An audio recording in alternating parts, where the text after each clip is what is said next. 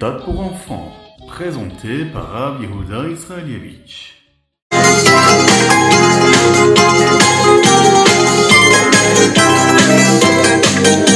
Bonjour à tous, infiniment heureux de vous retrouver pour partager avec vous le Ritatu du jour. Aujourd'hui nous sommes le Yom Sheni, le deuxième jour de la semaine de la Parashat Yitro. Nous sommes tout Bishvat, Chamisha Asar Bishvat. Tout Bishvat la fête, le nouvel an des arbres, Etav Shin Pegimel, Shnatakel, l'année du rassemblement.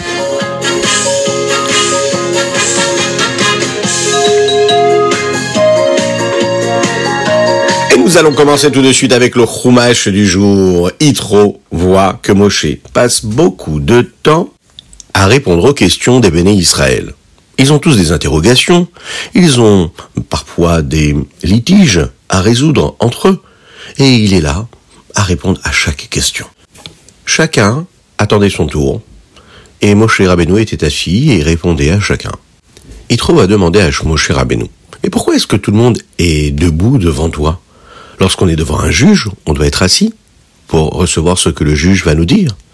Là, Moshe Rabbeinu va lui répondre et lui dire, ce n'est pas seulement un jugement que je suis en train de leur donner, mais je leur explique les halachot, les lois qu'Akadosh Baruch m'a transmis. Et donc, je discute avec eux et je leur explique comme il faut, comme je les ai entendus de la bouche d'Hachem. Yitro dit à Moshe Rabbeinu, je pense que ce n'est pas vraiment une bonne idée. Moshe, lui, voulait que le peuple soit très très proche d'Hachem comme lui l'était. C'est la raison pour laquelle il leur parlait de cette façon-là. Il les mettait vraiment à son niveau. Il leur parlait pour les encourager à accomplir et à comprendre les halachot, les lois qu'Akadosh Baruch leur avait demandé de respecter. C'est pourquoi nous avons l'habitude de se lever pendant la lecture de la Torah. Mais Yitro dit à Moshe, ça n'est pas une bonne idée. Tu ne peux pas rester comme ça toute la journée à répondre aux questions de tout le monde. Je veux bien que tu sois très intéressé à ce que les bénis Israël soient très proches d'Hachem comme toi tu l'as été. Mais les bénis Israël, eux, ils sont dans le monde, ils consacrent du temps à la matérialité. J'ai une meilleure idée pour toi. Ce qu'on va faire, c'est que tu vas choisir des personnes qui ont l'habitude d'être dans ce monde-là, matériel, et eux, ils vont devenir des juges qui, eux, vont juger les bénis Israël. Tu vas choisir des êtres particuliers qui ont des capacités particulières, qui sont dotés de qualités particulières, qui peuvent devenir ces juges-là, et tu vas les nommer comme des responsables de groupes dans le peuple juif. Et il y aura un juge par groupe de 10, et puis par groupe de 50, et puis par groupe de 100, et puis par groupe de 1000. Et s'il y a une difficile question qui est posée, alors à ce moment-là, et qui n'arrive pas à répondre à cette question, eh bien, ils pourront venir vers toi, Moshe Rabbeinu, et toi, tu passeras du temps pour répondre aux questions les plus difficiles. Mais le reste du temps, ils pourront se juger entre eux en fonction des responsabilités, de l'importance des personnes. Et c'est de cette façon-là que Yitro va aider Moshe Rabbeinu à diriger le Ham Israël et à l'accompagner dans cette lourde, lourde tâche de s'occuper du Ham Israël, du peuple juif tout entier.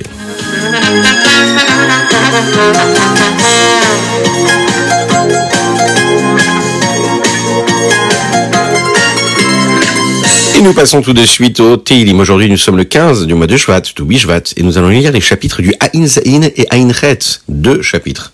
Ils sont assez longs, mais ils sont très intéressants. Dans le chapitre Ain Chet, on nous parle des miracles qu'Akadosh Baruch a fait au Béni Israël au moment où ils sont sortis d'Égypte, mais à travers l'histoire, jusqu'au moment où David Ameller est devenu le roi David. Et dès le premier verset, il en parle, David Ameller. Il dit, Vaïfrar David Avdo, tson. Vous connaissez cette chanson?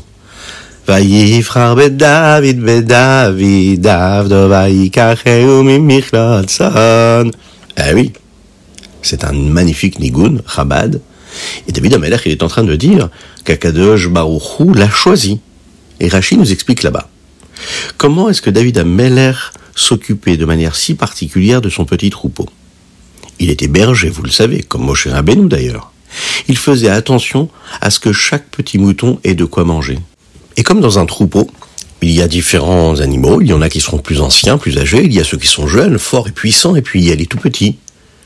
Et alors quand il, a, il devait leur donner à manger, il avait euh, construit un, un petit enclos.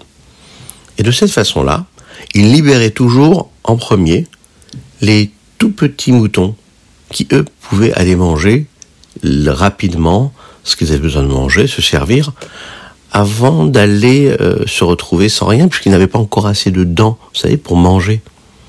Alors il leur permettait de manger les premières herbes qui sont assez tendres, faciles à manger. Ensuite, il libérait euh, les plus anciens, hein, les plus âgés du troupeau, de façon à ce qu'ils puissent manger avec plus de facilité aussi. Et ensuite, seulement quand tout le monde était rassasié, il libérait ceux qui étaient jeunes et puissants dans les champs, qui eux avaient la possibilité de courir beaucoup plus et d'aller manger les herbes qui étaient beaucoup plus dures. Et ils mangeaient sans aucun problème, ils se rassasiaient de cette façon-là. Akadosh Baruch a vu comment est-ce que David Ameller s'est comporté. Il l'a vu qu'il était capable de s'occuper de chacun en fonction de ce qu'il avait besoin de recevoir. Il savait que lui allait pouvoir se soucier de chacun et chacune du peuple juif. C'est pour cette raison qu'Hachem a choisi David Ameller pour qu'il devienne le roi de tout le peuple juif. Vous le savez très bien, ça, on en a parlé. Moshe Rabbeinu aussi était berger, et il se souciait de chacun. Et il se souciait donc aussi également de chaque juif, avec Messirut Nefesh, avec cette abnégation, ce don de soi.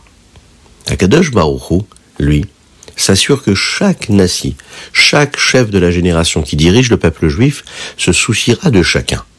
Le rabbi, le rabbi de tous les juifs, notre nasi à nous, se soucie de chaque juif, et il s'assure que chacun de nous, nous ayons et nous ressentons tout ce dont nous avons besoin, Bezrat Hashem jusqu'à la venue de Mashiach.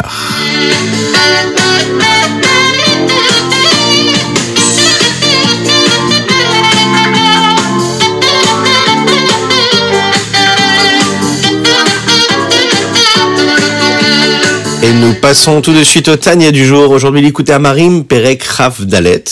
Et nous sommes tout Bishvat Shanapshuta. Hier, nous avons étudié ensemble que lorsqu'un homme fait une Avera, Chaz Shalom, que Dieu nous en préserve, il empêche Akadosh Baruch de se dévoiler. Il l'empêche de se dévoiler et Dieu donc reste caché. C'est-à-dire que la vitalité qu'il y a dans cette énergie-là, qu'il y a dans ce qu'il est en train de faire, reste bloquée, fermée, puisque c'est une Avera. Et, par conséquent, il est en train de choisir quelque part bah, de rester en galoute, en exil. Parce que comment est-ce que Mashiach reviendra Il viendra quand on libérera le plus possible la présence de Dieu ici-bas sur terre. À chaque fois qu'on empêche Hachem de se libérer, eh bien, la galoute, l'exil, elle est encore plus opaque, plus obscure. Et donc, quand on accepte de faire une avéra, ben, c'est un peu cette façon-là qu'on est en train de faire en sorte que le peuple juif reste encore en galoute. Bon, la question qu'on va essayer de, poser ici, c'est pourquoi est-ce qu'un homme qui sait ce qui va advenir de ses actes, un homme qui sait que quand il fait une avéra, il rend Hachem encore plus en exil? Pourquoi est-ce qu'il fait ses avérotes Pourquoi est-ce qu'on fait quelque chose d'aussi idiot? Ah, faut le dire de cette façon-là, puisqu'on sait ce qu'il faut faire. Le Hanmorazake nous explique que le choix provient de ce que nous appelons le Rouarchtut. C'est un vent de folie. Pourquoi? Un juif, en fait, ne peut pas faire d'Avera, parce qu'un juif, il a envie d'être attaché à Hachem. Alors pourquoi? Qu'est-ce qui lui prend? C'est un grain de folie qui vient dans la tête de l'homme, comme ça, qui vient du Yetzirara. Et cet esprit de folie, il va cacher l'amour caché que nous avons pour Hachem. Il va le voiler. Et cet amour-là que nous avons tous pour Hachem dans notre cœur, eh bien, cet esprit de folie, là, il va entraîner, pousser l'homme à penser bah, que c'est, allez, juste une petite avéra. Que ça n'est pas si grave. Et c'est pas parce que j'ai fait tel ou tel avéra qu'Akadosh Baruch va se retrouver encore plus en exil. C'est pas pour ça que le peuple juif est en exil. C'est pas parce que j'ai fait juste cette petite avéra. Non, il y a plus grave. Le rabbi Zalman me dit non, c'est faux. Une petite avéra, c'est une petite avéra. Et quand on fait cette avéra-là, on se sépare un petit peu d'Hachem de Dieu.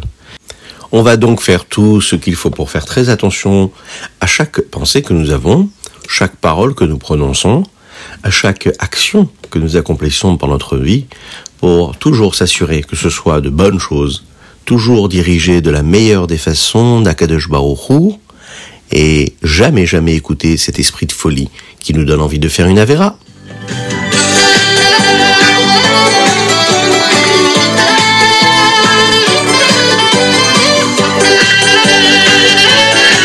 Nous passons tout de suite au Ayom Yom Tu Bishvat. Aujourd'hui, nous ne disons pas Tachanoun, parce qu'aujourd'hui c'est au Bishvat. Le Tzemar Tzedek a écrit ce que nous appelons des Reshimot, c'est-à-dire des notes qui concernent des Mahamarim sur la deuxième partie du Torah Or. Vous savez, qui est appelé le Likute Torah du du Rabbi Shnon Zalman.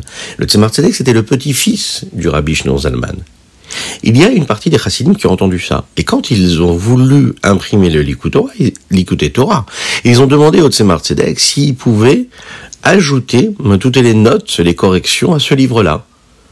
Au début, le Tzemar Tzedek a refusé. Mais ensuite, le Tzemar Tzedek a fait un rêve. Il a rêvé du Hanmorazaken, son grand-père, qui lui disait, tu peux imprimer dans ce livre-là également les notes qui ont été ajoutées. Le lendemain matin, le Tzemar Tzedek n'a pas raconté son rêve, mais voilà que trois de ses enfants sont venus raconter eux-mêmes qu'ils avaient fait le même rêve. Ils ont dit donc de cette façon-là que c'était sûr que le Rabbi Shlon Zalman voulait et qu'il était d'accord pour cela.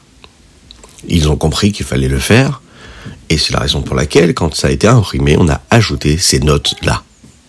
Voilà ce qu'on pouvait dire sur notre Tania du jour.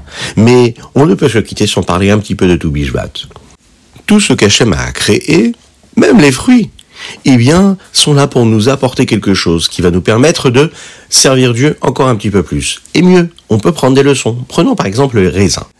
Les textes de la Torah nous expliquent que les raisins, eux, c'est ce qui nous permet de créer du vin. Et le vin, ça réjouit Akadosh et l'homme. La Chassidoute nous explique que le vin dans le service d'Hachem, c'est une joie.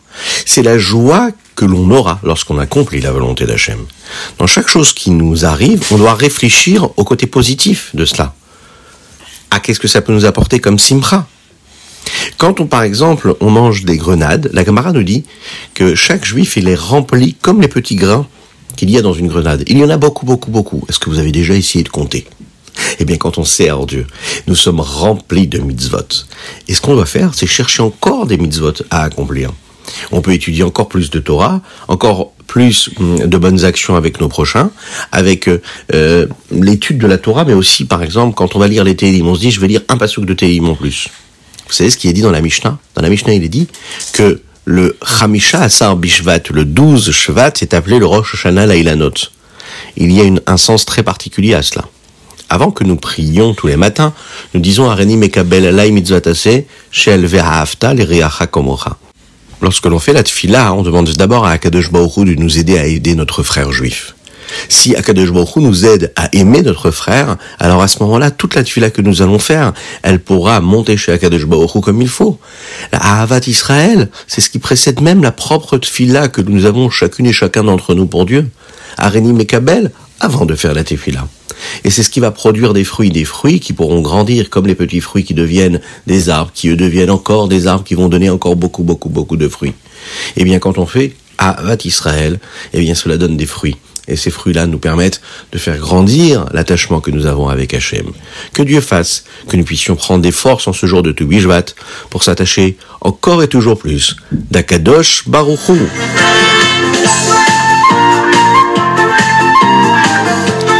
Et voilà, c'était le Ritati du jour. Je vous souhaite une excellente journée, que Dieu vous bénisse et qu'il vous protège. Qu'il inonde votre existence de bonté, de joie et de miséricorde. Que Dieu vous bénisse et à très bientôt.